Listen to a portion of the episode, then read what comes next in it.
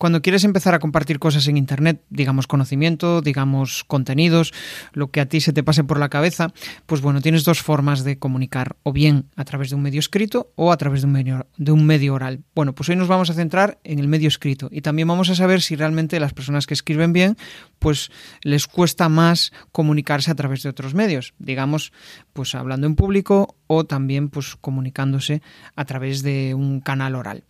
Quédate que comenzamos.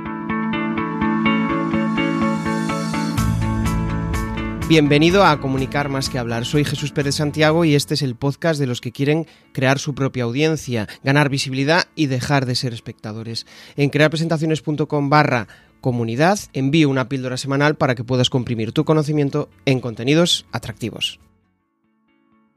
Me gusta ver entrevistas a través de YouTube entrevistas de, emprendimiento, entrevistas de, em, comunicación. Al final me, gusta mucho empaparme de la evolución de otros. Y ahí apareció Susana Inés. Eh, ya los había visto en, otras entrevistas y lo, curioso es que al final pues descubres que es una forma diferente de dar visibilidad a lo que están haciendo. Porque al final, pues bueno, eh, si eres copy, pues al final tienes que enfrentarte a todos los copies que hay en el mercado, ¿no? Pero si haces algo diferente, si te muestras cómo eres, si eh, tratas de mostrar aquellas virtudes que tú tienes y que la gente te conozca, ¿no? Al final, eh, esto es una de las cosas que, mm, cuando empiezas a emprender no sabes, pero eh, la gente te compra a ti, no compra tu producto. O sea, si tú realmente em, te muestras como eres, te muestras natural, habrá muchísima gente que se acerca a ti y la que no conecta contigo, pues nada, no pasa nada. Al final no podemos agradar a todo el mundo, ¿no? Bueno, y, ellas dos, pues son dos tías interesantes, dos tías que quieren hacer cosas diferentes en el, en el copy. Y básicamente, pues lo que vamos a hacer es charlar. Vamos a charlar y disfrutar de la, de la conversación. O sea que empezamos. Nada, muchas gracias Jesús por la invitación de, participar en este directo, nuestra primera experiencia en directo en LinkedIn, pero mira, muy bien. Genial. Bueno. Me encanta cambiar pues, de rol también. De, entrevistada, de entrevistadoras a entrevistadas. Nos gusta. Pues mira, hay un cambio ahí. Y yo, y yo ya os digo, o sea, es mi primera entrevista a, dos. O sea, nunca lo había hecho y me parece un formato interesante. De hecho, cuando os planteé la, el, que os vinierais ¿no? aquí, pues eh, de hecho empecé hablando con Inés y dije, no, no, eh, las dos, ¿no? Porque al final también es algo diferente. Y aparte el proyecto comunicativo de, de YouTube no sé si lo distribuís por más canales, pero el proyecto es de las dos, con lo cual, pues eh, vamos a charlar con las dos. Pregunta, pregunta inicial. Eh, ¿Qué ha sucedido, qué ha pasado para que Susana e Inés seáis las personas y os dediquéis a lo que os dedicáis ahora? En, modo eh, resumen, yo soy muy de ir al grano, o sea, en modo resumen. si quieres, empieza tú, Inés. yo em, di clases muchísimo tiempo de danza y mm, de hecho, también, o sea, como bailarina, no solo como profesora, he hecho muchísimos años y en un punto quería tener ingresos pasivos, básicamente. Y hice mi web para vender online, cursos o tutoría, eh, tutorías. Y, bueno, como que mis intenciones fracasaron y ahí topé con, con, que si no aprendía a comunicar para vender, no, no podía igualar mi trabajo presencial y mi venta presencial no, podía trasladarla al mundo online porque no sabía qué tenía que decir para que la gente clique y compre. Y eso me llevó a formarme como copywriter y enamorarme de un, oficio nuevo, de, una profesión que antes no sabía ni que existía. Y de eso hace unos años. Y aquí ahora, o sea, me dedico el, 95% a, al copy y el 5% como profesora de danza. Curioso, o sea, vaya, vaya dos, dos facetas, así, y, muy diferentes, ¿no? Al final, y, curiosidad de la mía, ¿qué te aporta cada una de las dos? O sea, ¿qué te aporta la danza y qué te aporta el copy? No son tan distintas, ojo, ¿eh? porque fíjate que las, si fuera músico, por ejemplo, es, algo muy parecido. Si tú tienes que llamar la atención y mantener la atención del lector, igual que en un escenario, durante una cantidad de tiempo, ah. o sea, que tienes que tener como idea del ritmo, idea de la tensión y de la distensión y ese tipo de cosas que tienen mucho más en común de lo que parece. Ahora, ¿qué me aporta cada una? Bueno, eh, a ver, que no puedo, si yo, cuando trabajas en algo eh, frente a la pantalla, en algo totalmente mental, luego necesitas que el cuerpo, vamos, que el cuerpo se mueva, porque es que si no, ¿Y tú, Susana? Eh, bueno, yo resumiéndolo también, porque si no, si tengo que contarte toda mi trayectoria, que es larga. Eh, bueno, yo estuve durante 15 años trabajando, eh, dirigiendo una asociación sin ánimo de lucro en materia de salud mental. Y bueno, pues siempre en los últimos años tenía ganas de hacer un proyecto personal y profesional propio. estaba ya muy quemada en el trabajo por razones diferentes. Y, y bueno, siempre me ha gustado el tema de la comunicación la creatividad, todo lo que estaba relacionado con, la comunicación en general. Se me daba bien escribir, pero creo que no lo identificaba como algo que me podía dedicar a ello. Eh, bueno, tenía una relación un poco de amor y odio con la escritura, pero bueno, conforme me pasó un accidente, tuve un accidente, eso fue una interrupción bastante importante y ahí fue cuando tomé la decisión de, de, especializarme en el copy. ¿no? Yo compaginaba mi trabajo por cuenta ajena por, eh, como, como, mi trabajo de consultora de marketing digital con empresas y tal, pero veía que todavía me quedaba algo por, por especializarme. No llegaba a convencerme ¿no? lo que estaba haciendo.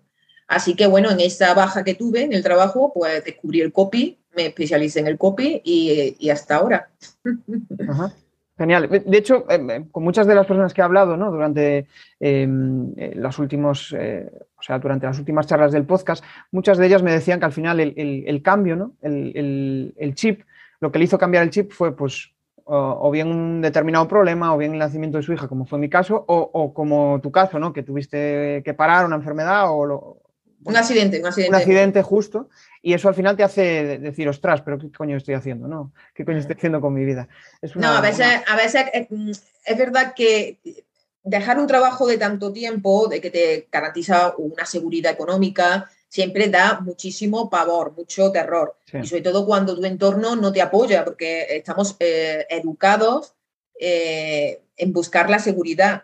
Auténtica falacia, ¿no? Pero bueno, es, no han vendido que tenemos que vivir en esa seguridad inventada y creada por la sociedad de un buen trabajo fijo, un salario, no te, no te complica la vida, si eres funcionario mucho mejor. Bueno, pues esa es la filosofía que nos han intentado eh, meter en vena, ¿no? Entonces, romper todo eso es muy complicado, porque no es solo enfrentar tu miedo interno de dejar un trabajo, todo lo que supone hacer algo sola, mm, enfrentarte a un emprendimiento, no es solo eso, tienes que lidiar con los miedos externos que te vienen, ¿no? Aunque sean un reflejo, pero al final es una lucha doble, ¿no? Entonces, pues bueno, son muchas cosas que tienes que ir... Eh, Qué bueno, sí. De hecho, yo creo que al final el no ir hacia el miedo muchas veces lo que provoca es falta de autoestima, porque no crees que puedes llegar. y en cambio, cuando te enfrentas a él, ostras, dices, joder, pues sí que soy capaz. Voy a, voy a, voy a ver si un peldaño más, ¿no? Mira, no, es cuestión de enfrentar, Jesús, yo creo que es más, la idea de sostener las diferentes emociones que te vienen, ¿no? Eh, pues ya ah. está, todo el ser humano tiene un miedo, tiene miedo, nosotros somos, tenemos miedo, tenemos ira, tenemos cobardía, eh, tenemos esa parte de emociones que, que, bueno, que también negativas, que se dicen negativas, pero que en el fondo no lo son, pero que bueno, que es cuestión de, de mantenerla. Claro, tenemos esa, esa doble doble... Yo es algo que he aprendido con mi hija. De hecho, es como que eh, inconscientemente no aceptamos las emociones negativas ¿no? de, ella. Y dices, pero si son normales, o sea, a nosotros también nos pasan. O sea, hay que, hay que, hay que aceptarlas. Es un trabajo emocional importante. Bueno, eh, hablábamos fuera de cámara de que las dos, al final, pues bueno, eh, están en un proyecto juntas, un proyecto comunicativo juntas, pero al final su negocio es independiente. ¿Por qué juntas? ¿Por qué os juntasteis? Ah, bueno, estamos en, el canal de YouTube Copywriting Ventas sin nada que perder, donde os podéis suscribir. Y nosotras somos dos copies amigas que nos la pasábamos enviándonos audios de WhatsApp comentando cosas de nuestros trabajos, de nuestros clientes, lo que sea, y, y, era, y constantemente decíamos, tía, esto está súper interesante, deberíamos hacer algo con esto, ¿no? Y, lo dijimos dos, tres veces, a la cuarta Susana dijo, e-, ¡Ea! ¡Ea! Vamos a hacerlo, vamos a hacer el canal, venga. Y entonces allí hace, eh, por, a veces nosotras charlamos, hacemos eh, capítulos o episodios que somos nosotras conversando y a veces traemos entrevistados. Entonces este, nos divertimos mucho, compartimos, generamos comunidad, como tú dices, exponerse y ser natural pues tiene un montón de consecuencias, todas positivas. Mucha venta, eh, eh, conexión con, con, con, o sea, más allá de la venta puntual que puedas conseguir, está el tema de que va generando una comunidad, sin llamarle comunidad, porque eso no lo vamos a decir, eh, pero al final hay, hay, un, hay, un, grupo humano ahí con, un, con unos códigos. Claro, hay gente que ve algo en vosotros, algo que igual pues les falta o les gustaría alcanzar y al final es como que vosotras le facilitáis ese camino. Es súper interesante. Eso o gente que se siente sola, es decir, gente que, que, dice, nadie, no encajo en ningún... Y luego encuentra un canal donde sí encaja, donde compartimos. Igual no está más eh, en una fase muy inicial, pero encaja, ¿sabes? Entonces es como que compartes este, estos, los gajes del oficio, ¿no? Claro, claro, claro. Oye, y bueno, las dos sois copies, supongo que tendréis un montón de miedos. ¿Cuáles son los miedos habituales de un copy en, en el día a día? Bueno, yo creo que eh, para mí principalmente la incertidumbre, porque claro, yo vengo de un trabajo seguro durante 15 años y bueno, lidiar con las incertidumbres para mí está siendo duro, no es fácil. Pero bueno, poco a poco, pues lo que te digo, lo vas asumiendo, lo vas normalizando, es algo que forma parte del emprendedor. Hay momentos, no, puedes saberlo todo, ¿no? Entonces, pues bueno. Mira, cuando, tienes, cuando, te, cuando tienes pocos clientes, de que no te vengan más, de que cuando tienes muchos clientes, de que no los puedas gestionar, de que cuando, eh, cuando te vienen todos parecidos, eh, te aburras, miedo a aburrirte, cuando te vienen todos diferentes, miedo a, a, er, a meter la pata, cuando, o sea, cualquier cosa que venga un poco eh, mucho y ya, ya está, ya algún miedo. Claro, cuando tienes pocos, porque tienes pocos. Y cuando tienes muchos, porque tienes, muchos tienes, miedo a, ostras, y tengo que aumentar el equipo, o tengo que no sé qué, y ahora, ostras, ahora tengo que reducir el equipo. Son como constantes. Cada decisión esconde ahí un. el, Miedo, el miedo y el emprendimiento creo que van unidos y fusionados. Entonces, quien quiera emprender, que sepan que esto es lo que va a encontrar. ¿eh? No, no hay sucedaños, porque claro, tú dices, yo estaba en un trabajo seguro. No era seguro, tú vivías con seguridad. Claro. el gobierno te podía regirar. A mí me podían, claro. Y adiós, muy buena. o cierra la empresa, o, y, sabes quizá el, el, problema de muchas veces de eso es que cierra la empresa y dices, ostras, no sé ni quién soy, ni lo que quiero, ni a dónde quiero ir, ¿qué hago ahora con mi vida? De ahí que muchas veces, pero en cambio si has hecho un trabajo de, de emprendimiento, aunque igual no lo hayas conseguido, porque igual pues es que no has nacido para emprender, bueno, esto de no has nacido, igual es que no, no quieres ser emprendedor, porque has probado y no te ha molado, ¿no? Y, pero ya has crecido a nivel personal una barbaridad, porque, ostras, es que la cantidad de problemas que, y fuegos que tienes que apagar, ostras, te hace conocerte mejor, que yo creo que es de las claves para, para que funcione un, un emprendimiento. Sí, y yo creo que también, cuidado con que también se, el autobombo del emprendimiento, de oh, hay que emprender. Vamos a ver, hay gente que no quiere emprender, que le encanta trabajar para otro y que le flipa, pues ya está, ¿no? Vamos a aquí, la gente que elija su propio camino, ¿no? Eh, puedes eh, desarrollarte a nivel personal y profesional también trabajando para otro porque tú tengas tus proyectos personales o profesionales aparte o puedes a través del emprendimiento. Es verdad que el crecimiento personal que te da un emprendimiento es muy heavy muy heavy, porque son desafíos continuos que tú estás solo o sola, a no ser que tengas un equipo, pero al final estás solo para resolver muchísimos problemas diarios. Y eso te da un crecimiento personal muy fuerte. Sí, sí, es, es cierto. antes, eh, a veces lo que falta es hambre, ¿sabes? Eh, no es que tú Ambición. seas para algo. Igual sí, o sea, sí, hay gente que funciona mejor en equipo y está perfecto, ¿no? Eh, pero a veces no es que yo nazco o no nazco con el gen emprendedor, sino es que no, no has tenido la suficiente hambre y desesperación como para obviar todo lo que te frena y, y lanzarte. A veces solo la circunstancia. Cierto, de hecho yo creo que eh, normalmente la gente cuando suele emprender, por lo menos por lo que escucho ¿no? y por la gente con la que he estado en, el podcast, es por, por precisamente lo ha pasado tan mal antes que dice, ostras, es que ahora veo luz ahora veo luz con este emprendimiento, aunque es una mierda, aunque no sé qué, pero es que llevo 20 años en un sitio donde estaba haciendo un personaje o estaba eh, sufriendo, o sea, no, veía eh, salida a lo que estaba haciendo y en, el emprendimiento ve esa, salida. Pero lo que dice Susana es cierto, o sea, no es para todo el mundo. Y es, como endulzar el emprendimiento. Parece que para encontrar un sentido a la vida tienes que emprender. Y no, si estás contento con lo que haces o si te mola eh, pues eso, yo qué sé, a veces, joder, yo, conozco gente que, es, em, o sea, ¿cómo se llama? Bueno, que, eh, albañiles, por ejemplo, que son súper felices con lo que hacen, porque les mola el trabajo manual y, ya está, no tienes por qué... Jesús, yo, misma, yo, misma me encantaría dedicarme a la vida contemplativa y no trabajar, ver si me entiendes. es decir, y yo estoy aquí también porque a ver, hay que pagar facturas, pero que yo no, yo no idealizo el trabajo. Esto de que el trabajo te realiza, vamos a ver, hay trabajos que sí, pero para mí escribir, como es algo natural, lo voy a hacer es trabajando para clientes como no trabajando. Entonces, me gustaría no trabajar. porque hay, mucha gente... hacer lo que me da la gana. Es cierto, hay mucha gente que piensa que emprender es em, hacer lo que te gusta en todo momento. Y oh, voy a vivir de mi pasión. Es uno de los pasos. Obviamente, si, si te gusta lo que estás haciendo, te va a dar mayor continuidad a lo que estás haciendo y le vas a dar más sentido a lo que haces. Pero no vas a hacer lo que te gusta. Sí, eso es una afición.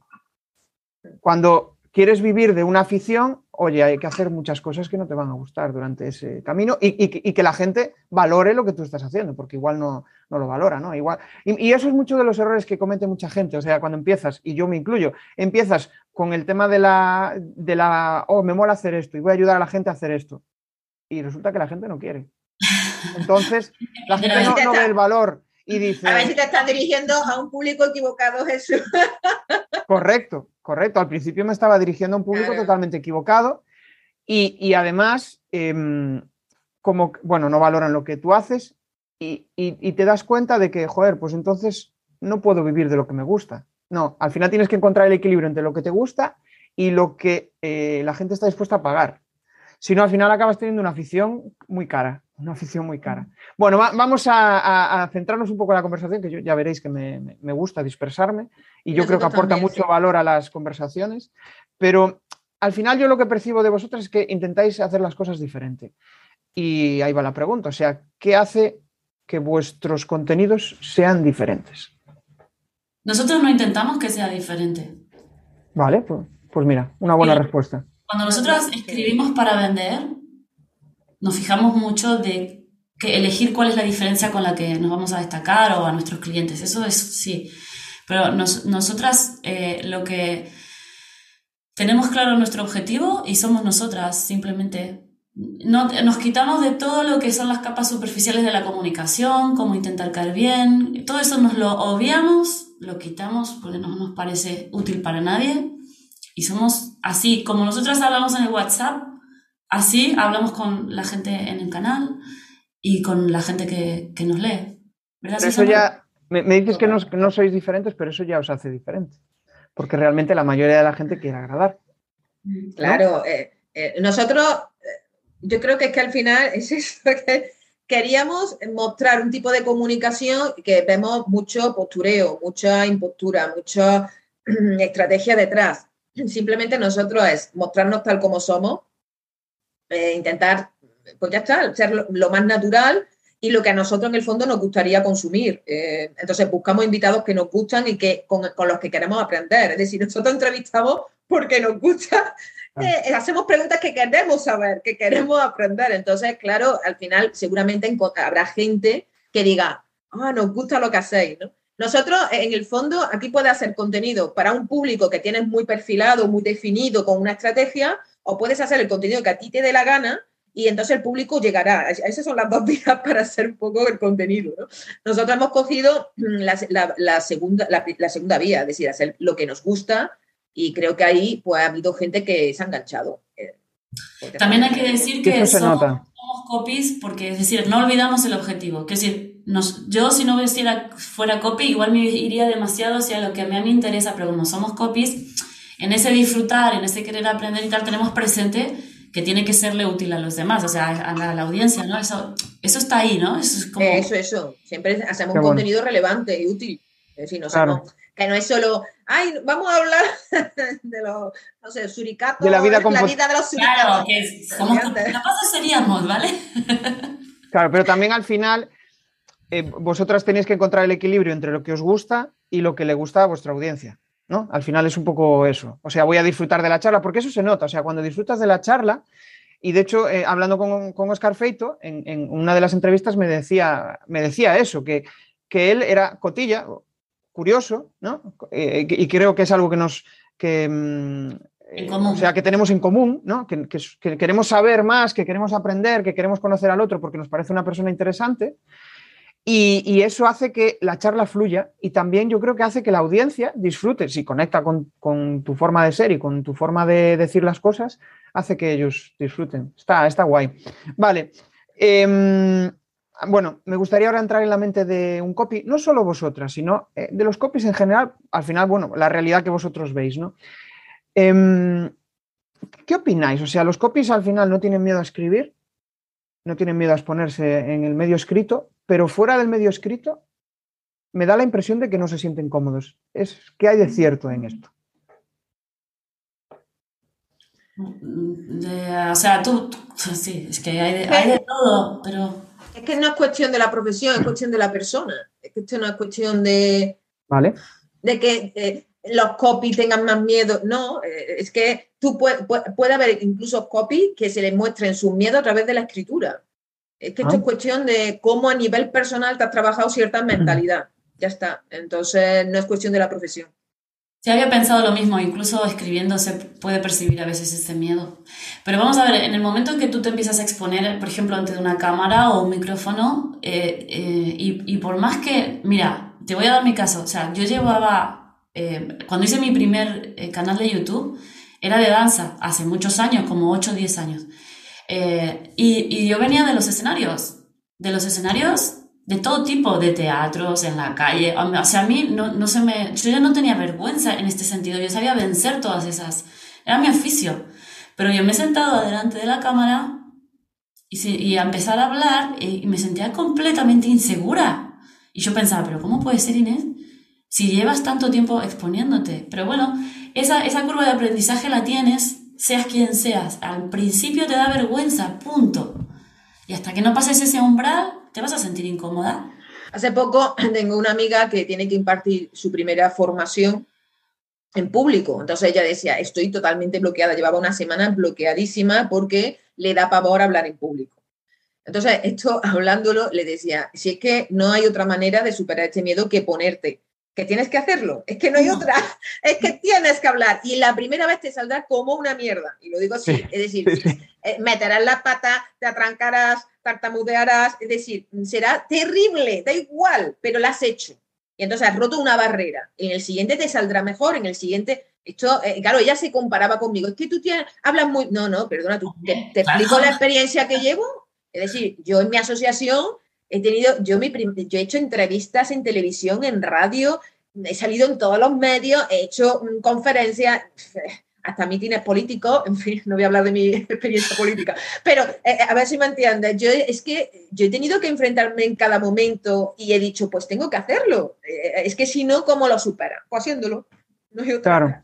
Eso yo es lo que le digo a mis mentorizados, al final es eso, em, hay que dar pasos tienes que hacer algo que no habías hecho hasta ahora. Pues aunque solo sea grabarte tú solo delante de la cámara o mirarte al espejo y, decir, joder, que tengo aquí un no sé qué. Tengo, al final tienes que quererte, tienes que quererte. Si no te quieres, eh, es complicado el, exponerte, porque al final se nota, o sea, se muestran todas tus inseguridades. Y cuantos más las quieres tapar, más se ven. O sea, que es... Sí, sí, sí, tal cual. O sea, y, por, o sea, lo digo por experiencia. Em, os iba a preguntar cómo rompisteis la barrera a la cámara, pero ya, bueno, pues eh, a base de acción, a base de hacer cosas, a base de, exponeros y bueno, tú en tu caso, Susana, eh, forzosa, ¿no? O sea, por tu trabajo tuviste que, romper esa barrera. Pero en el canal de YouTube, fíjate, a pesar de que yo tenía mucha experiencia, yo pensaba que eh, cuando empezamos a grabar los primeros vídeos en el canal, yo decía, bueno, esto tirado, no, perdona, yo, me acuerdo el primer tutorial que yo no sé cuántas veces eh, lo hice y deshice. ¿Por qué? Porque es diferente, eh, eh, es, otra cosa. Estás hablando de una temática que, bueno, que es, que es tu profesión, es otra cosa, otra audiencia, te, te, genera los mismos miedos que cuando empiezas. Es decir, siempre te vas a encontrar una situación diferente. Hace poco estaba grabando. A gente que tiene mucha experiencia pronto dando formaciones en su, en su terreno presenciales y en el momento en que le quitas el feedback de la gente, es como que son otra persona. ¿no? Sí, es cierto. Yo le llamo el miedo al no feedback. En, mis mentorías siempre lo cuento, que es el miedo a, estás hablando solo y dices, joder, eh, necesito, bueno, al final somos seres que, necesitamos... Em, Sociales. Sí, necesitamos que alguien nos diga si, si lo estamos haciendo bien, si lo estamos haciendo mal, si lo que dice interesa. Y, claro, no ves a nada. Yo lo que hacía al principio, y es un, es un, truco que, bueno, que te dicen cuando empiezas a comunicar, ¿no? Yo ponía un post-it con una carita sonriente y lo que hacía era imaginarme que estaba hablando con un amigo o con alguien. Y al final... Al final eso está muy bien, eso está muy bien. Sí, lo acabas interiorizando y ya, o sea, a mí ahora me cuesta menos eh, hablar a una cámara que, que igual ponerme en, una formación delante de 100 personas en, presencial. En cambio, hay gente que en presencial está genial y se tiene que enfrentar a la cámara y es en plan, ¡buah! Esto es horrible, ¿no? Al final es ir hacia ese miedo y, avanzar. ¿Qué tal? ¿Cómo va la charla? Bueno, para aquellos que queréis dejar de ser espectadores, dejar de estar viendo lo que están haciendo los demás y empezar a compartir vuestro conocimiento, todas las semanas en jesusperezsantiago.com barra comunidad tenéis una píldora para ayudaros a convertir vuestro conocimiento en contenidos. Oye, vamos a dar un pequeño salto y al final em, me gustaría centrarme en, el apartado de vuestro trabajo diario. Y al final yo creo que hacéis cosas que pues, eh, otras personas como yo o, como la audiencia no hacemos. ¿no? ¿Crees o sea, ¿Qué creéis que es lo que hace un copy como vosotras que no hacemos, que no somos capaces de hacer los demás?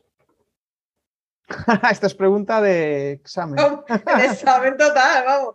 Es que tampoco veo, no sé, voy a pensar qué, gran diferencia puede haber. Eh,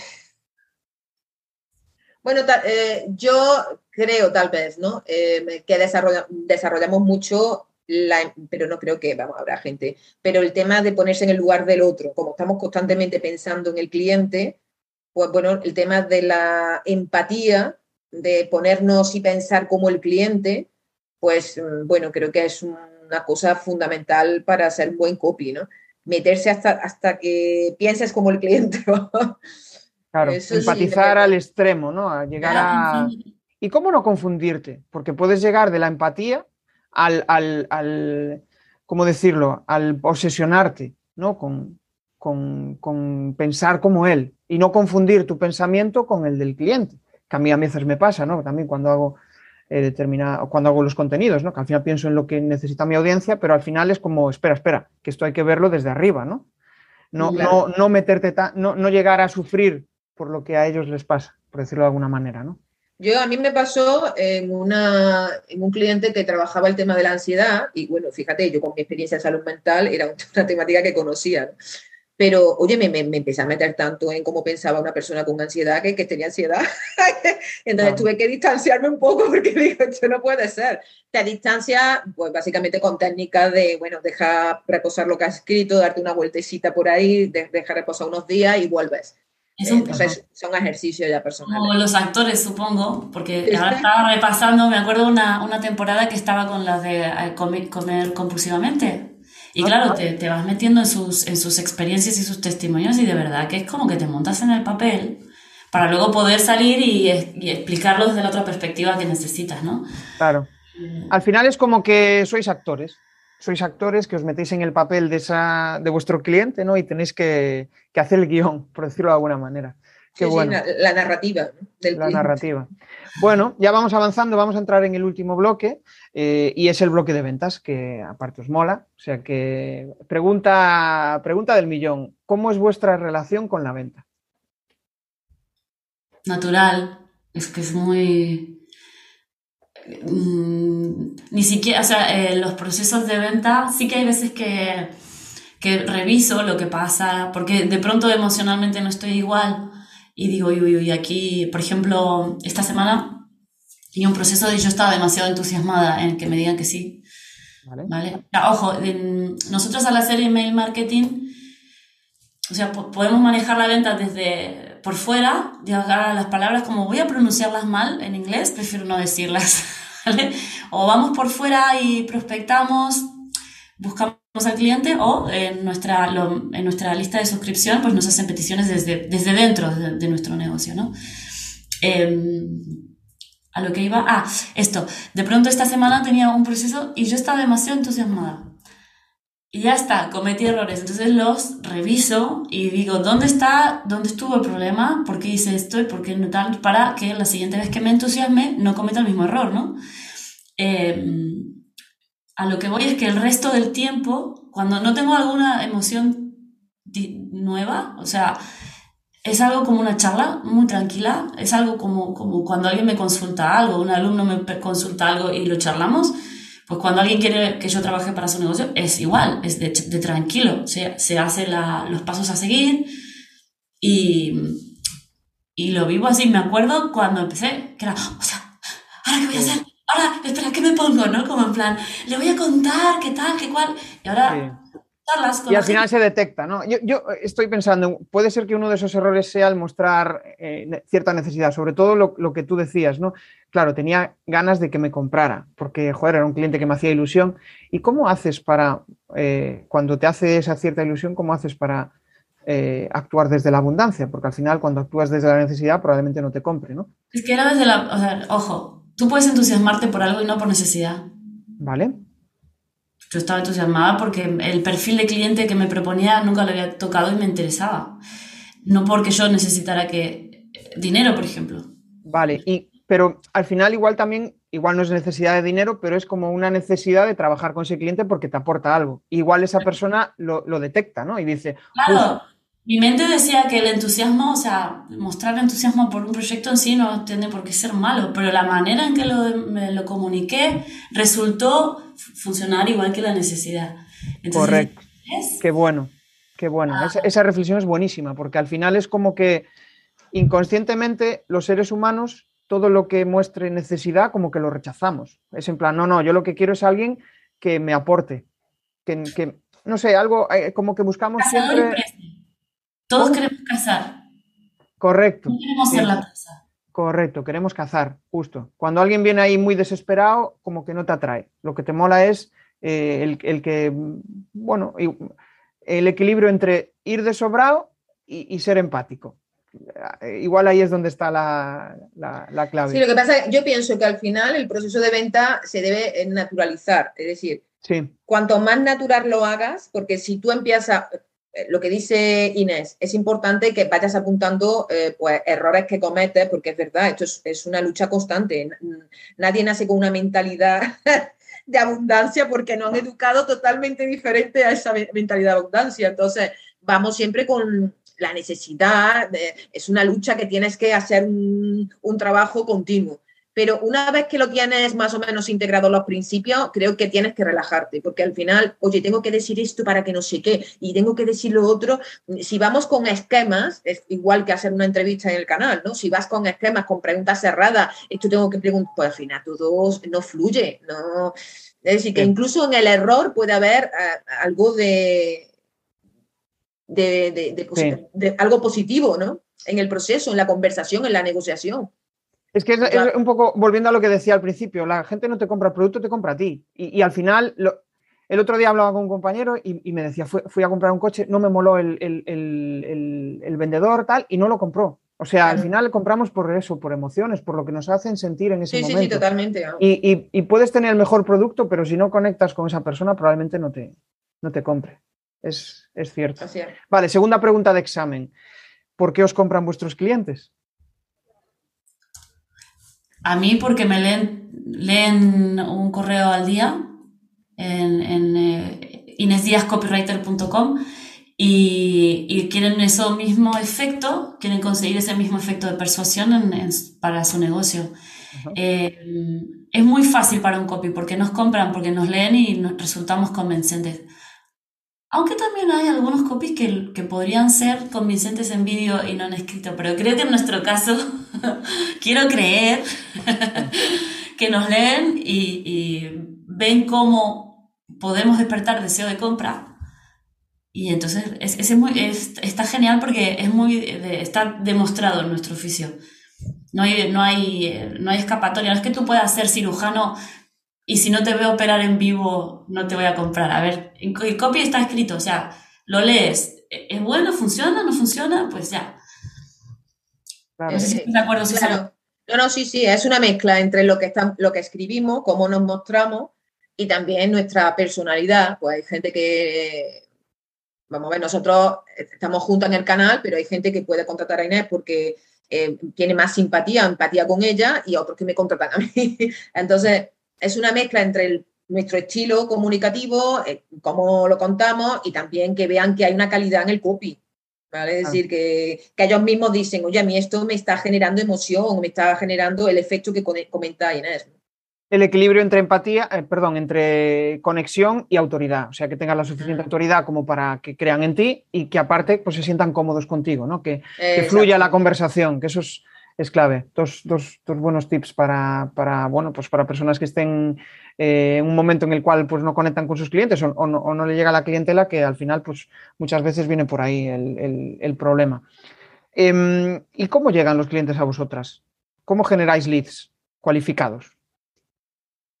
Bueno, en mi caso, em, a través de embudos específicos, ¿no? Yo utilizo básicamente LinkedIn para prospectar de vez en cuando prospecto, otras veces me vienen por ahí por, por mensajes directos, a través de mi web, se suscriben también, eh, claro, las entrevistas que hacemos, el canal de YouTube, eh, yo publico en redes sociales, yo meto también de vez en cuando publicidad en Google Ads, es decir, hago diferentes estrategias, eh, acciones que al final hacen que, que venga el lead, ¿no? Es verdad que cada vez nuestro canal está teniendo más impacto, está teniendo más difusión y eso también hace que, que nuestra autoridad aumente y que venga más gente eh, más interesada a conocernos.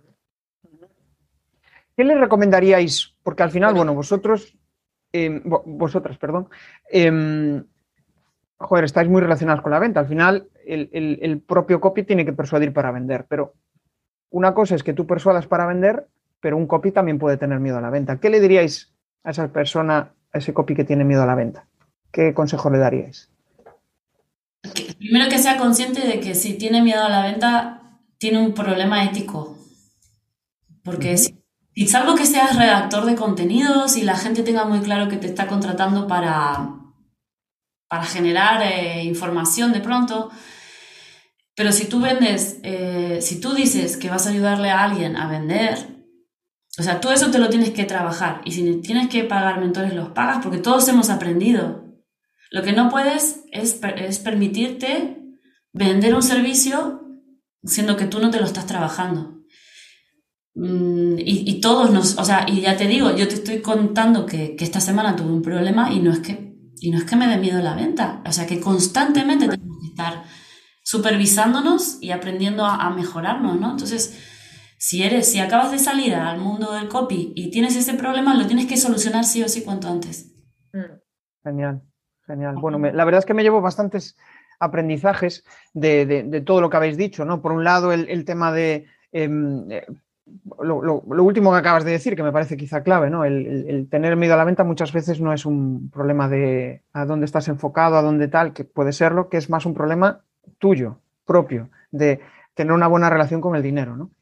Y, me quedo con otras ideas que, como las de eso, por ejemplo, quizá lo, que más me, vamos, lo, que más relacioné con, las entrevistas pasadas, ¿no? que es el hecho de que un, em, un, momento crítico en tu vida hace que al final acabas tomando decisiones que, estabas postergando durante mucho tiempo y que no te permitían avanzar.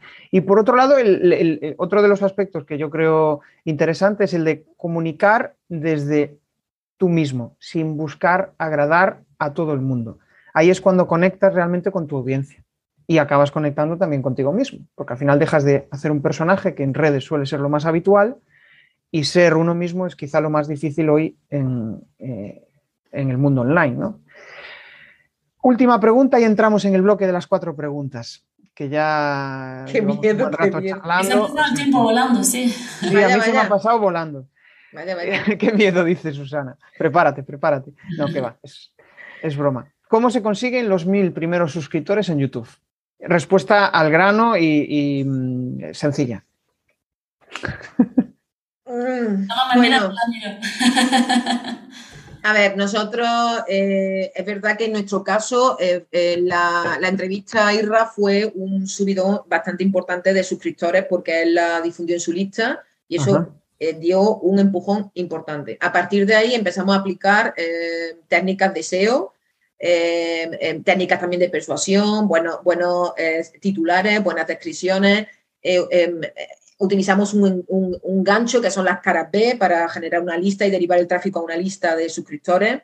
Pero bueno, al final, y también la calidad de las entrevistas, es que si no haces un contenido bueno, da igual los impulsos iniciales que tengas. Al final, el resto de los suscriptores han sido por la calidad de las entrevistas que hacemos y el contenido que generamos. ¿no? Vamos, que no tenemos que echar flores, que lo hacemos muy bien. Claro. Nos falta probar el, el método de pago todavía, ya lo haremos. ¿A qué te eh, refieres con el método de pago? Darle publicidad. Ah, eh, vale, publicidad, o sea... Meterle, meterle publicidad. Instagram Ads y, probar a, justo a eh, dejar el, orgánico y probar con, con Pay. Mm. Está guay. Por ahora todo es orgánico, ¿eh? Y es verdad que estamos creciendo aplicando técnicas concretas de posicionamiento orgánico en el buscador, ¿no? Con ayuda de otro colega que tenemos. Esos mil primeros fueron como a pulmón, ¿no? Y luego ya van cayendo como sin tanto esfuerzo. O sea, era como llevar un carro a un rickshaw. ¿Cuánto tiempo lleváis eh, haciendo eso? O sea, pues desde, febrero del año pasado, ah, eh, pues llevamos eh, un año y bueno, y un mes. Vale. El 12 de febrero lanzamos el canal. Vale. Entonces, es que estamos. Está bien, es una buena evolución. No, no, buena, no, buenísima. Estamos monetizando ya el canal. Es decir, el, eh, eh, Pero monetizando te refieres a que os llegan clientes por ahí. no, no, no. Monetizando el canal. Eh, claro, YouTube ya no está pagando. Si, hemos ah. superado los requisitos de visualizaciones, de suscriptores, en menos de un año ya estamos monetizando el canal, sí. Entonces, claro, nuestra, nuestra finalidad es cuanto más suscriptores mejor, pero no suscriptores. Lo que queremos es que se retenga el número. Aquí no es el número de suscriptores Aquí se paga por la retención del usuario en, la visualización de tu, de vídeo. Claro, si el contenido es una mierda, no vas a traer a nadie. Al final tienes que, tener. Em, sí, eso, eso me pasa en el podcast. O sea, em, yo era una de las cosas que más me preocupaba, ¿no? Decía, Buah, son entrevistas de una hora y todo Dios, no, tienes que tener una media de. Al final es que depende, depende de, de tu audiencia, de las ganas que tenga de aprender. De... Y, eh, por ejemplo, eh, viendo la, retención, tenía una retención en torno a 60, ¿no? O sea, que se quedaban y yo decía, ostras, pues, joder, no está nada mal, ¿no? Eh, me parece que, que, mm, la gente le, gusta, ¿no? Y eso me animaba a, seguir con el, con el formato, pero al principio bueno, es que al principio no, no, Evox, por ejemplo, no me daba esos datos, entonces no, no podía, no podía mm. verlo y estaba un poco a ciegas, pero, pero mola. Y después cuando te ves, por ejemplo, que la, semana pasada en, en, en Chartable, en, uno de los tops de marketing, aparecía en el top 8 y yo en plan, hostia, ¿pero qué pasó? Hombre, qué bien. Pero es muy variable, pero joder, bueno, pues eso, eh, echémonos flores, porque al final también eh, es, es, es, el, el, esfuerzo ¿no? de tu día a día y mm. a veces ves resultados, otras veces no, otras veces de otra forma, pero bueno, es ir, ir eh, picando piedra, como digo yo, ¿no? Eh, la persistencia, al final la persistencia y, el trabajar tus, tus, miedos. Bueno, entramos en las preguntas, cuatro preguntas. ¿Una palabra o una frase? Eh, primera pregunta, ¿a quién compraríais sin dudarlo? ¿A quién le preguntas? La primera que quiera responder. ¿A quién compraríamos así en general? ¿A quién compraríamos sin dudarlo? A ver, yo, te lo hago fácil, o sea, yo le compro a Irra Bravos y es que no le compraría, ya le compro sin dudarlo. Pues mira, es que yo creo que la mayoría, de la... de hecho pues se lo dije a Irra hace una semana. Le dije, joder, ya llevo cuatro respuestas a esta pregunta que me dicen Irra Bravo. Dale, Susana. Pues yo no, es decir, hay momentos en que sí compro sin leer, sin ver, por la autoridad de la persona, me ha pasado con Irra, me ha pasado con otros compañeros copy, como Miguel Vázquez, pero, pero también a veces es como el momento, ¿no? Hay veces que necesito que me dé argumentos y me da igual la autoridad, ¿eh? Y yo a Irra hay cosas que no le he comprado. Entonces, yo creo que es el momento, es el momento, no sé. Genial. Vale, no, aquí no hay respuesta válida. Esto es lo, lo, que os, lo que sentís en cada momento. Un miedo un medio, perdón, un medio para dar visibilidad a un negocio. ¿Qué, medio diríais? A ver, ¿un, único medio? Sí. Hombre, es que claro, para hacer mail marketing tienes que tener una landing para captar, entonces es que mínimo una landing. Una landing, una, página web, vamos, que, que muchas veces pensamos en la página web tradicional, pero que ya hablaremos de esto, que, estamos ahí preparando una masterclass, pero eh, realmente con una landing puedes lanzar tu, marca y tu negocio. Y está bien. Yo también. Mm. Genial. Vale. Una razón para montar un canal de YouTube. Crear pues, ¿El qué? Crear marca. Crear marca. Sobre todo ganar autoridad y confianza. Vale. Marca y autoridad y confianza. Vale, y la última, un reto para este año. ¿Personal? ¿De canal? os, doy, os doy elección, libre elección, lo que queráis decir. Bueno, pues hacer crecer nuestros negocios, ¿no? Escalar un poquito. Vale. Más. Escalar más. Bueno, yo creo que es un reto que, yo creo que al final son los retos. Bueno, empezamos al finales del 21 a vender nuestras cosillas, como ya no, por no como freelance, sino algún producto, alguna... Y, hemos puesto el pie ahí y en este año lo vamos a aumentar. Sí. Tanto con el canal como por separado. Genial. mezclar servicios con formación, sí. Mm. Servicios y formación, interesante. ¿Os mola la formación? Sí, a mí sí me gusta. Te da, te da mucha satisfacción, ¿no? Yo hace poco hice una formación en directo, que creo que, son, que enganchan mucho, y cuando ves gente que ha aplicado eso, que le ha servido para su negocio y tal, es que a mí me gusta, veo que, bueno, que al final esto es cuestión de, ayudar también, de, que la gente le sirva, que sea útil lo que hace, si no, es que no tiene sentido. Trabajar, solo, final por, también trabajar solo por dinero está muy bien, ¿eh? que no te digo que no, pero que, hombre, que si hay algo de un impacto de tu trabajo, pues mucho mejor. Sí, yo es una de las cuestiones que más me gusta. Cuando ves que hay resultados y al final dices, joder, pues lo que yo hago es útil. O sea, es útil para los demás y al final te sientes realizado. Es una de las cosas que más me gusta de, la formación. bueno, chicas, ¿cómo? aprendes enseñando, digo. Aprendes, aprendes un montón. Y entrevistando también. Y entrevistando aprendes un montón. también, también, Aprendes un montón. Sobre todo a, callar y escuchar, que es otra de las claves de la, venta. Sí, sí. Muchas veces queremos soltar nuestro rollo y nos olvidamos del que tenemos enfrente. Qué bueno. Bueno, pues hemos llegado al final. O sea, yo me lo he pasado en grande. Ha sido una, para mí una experiencia nueva esto de charlar a, dos. O sea, está genial. Está guay. Y mm, ahora pues llega el momento del spam de valor, donde eh, pues eso, em, podéis, si queréis lanzar algún pitch, y, vuestras coordenadas, donde os pueden localizar. Eh, bueno, de todas maneras, ¿cuánta gente entra en el directo? Que tengo mucha curiosidad, yo no lo veo. Pues se han estado entre 5 y 10 personas. Ah, mira, muy bien, está genial. Bueno, mira, a mí me pueden encontrar en venderconpalabras.com eh, y a cambio de suscribirse a mi lista de correo, que bueno, suelo contar historias entretenidas y sobre todo con algún valor, ¿no?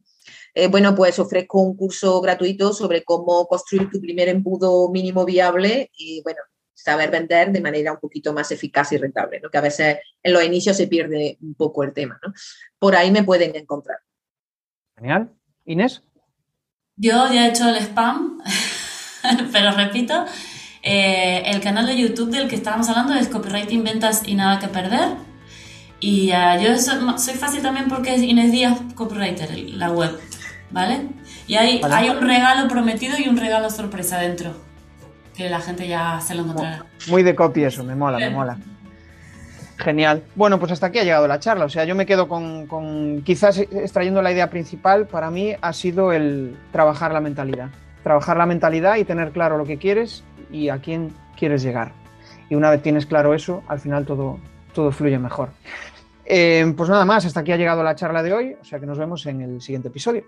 Gracias. bien, Jesús. Muchas gracias. Chao, chicas. Chao, chao. Adiós, gracias.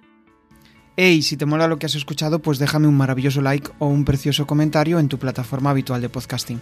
Nos vemos en el siguiente episodio. Para aquellos que queréis dejar de ser espectadores, dejar de estar viendo lo que están haciendo los demás y empezar a compartir vuestro conocimiento, todas las semanas en jesusperezsantiago.com barra comunidad tenéis una píldora para ayudaros a convertir vuestro conocimiento en contenidos.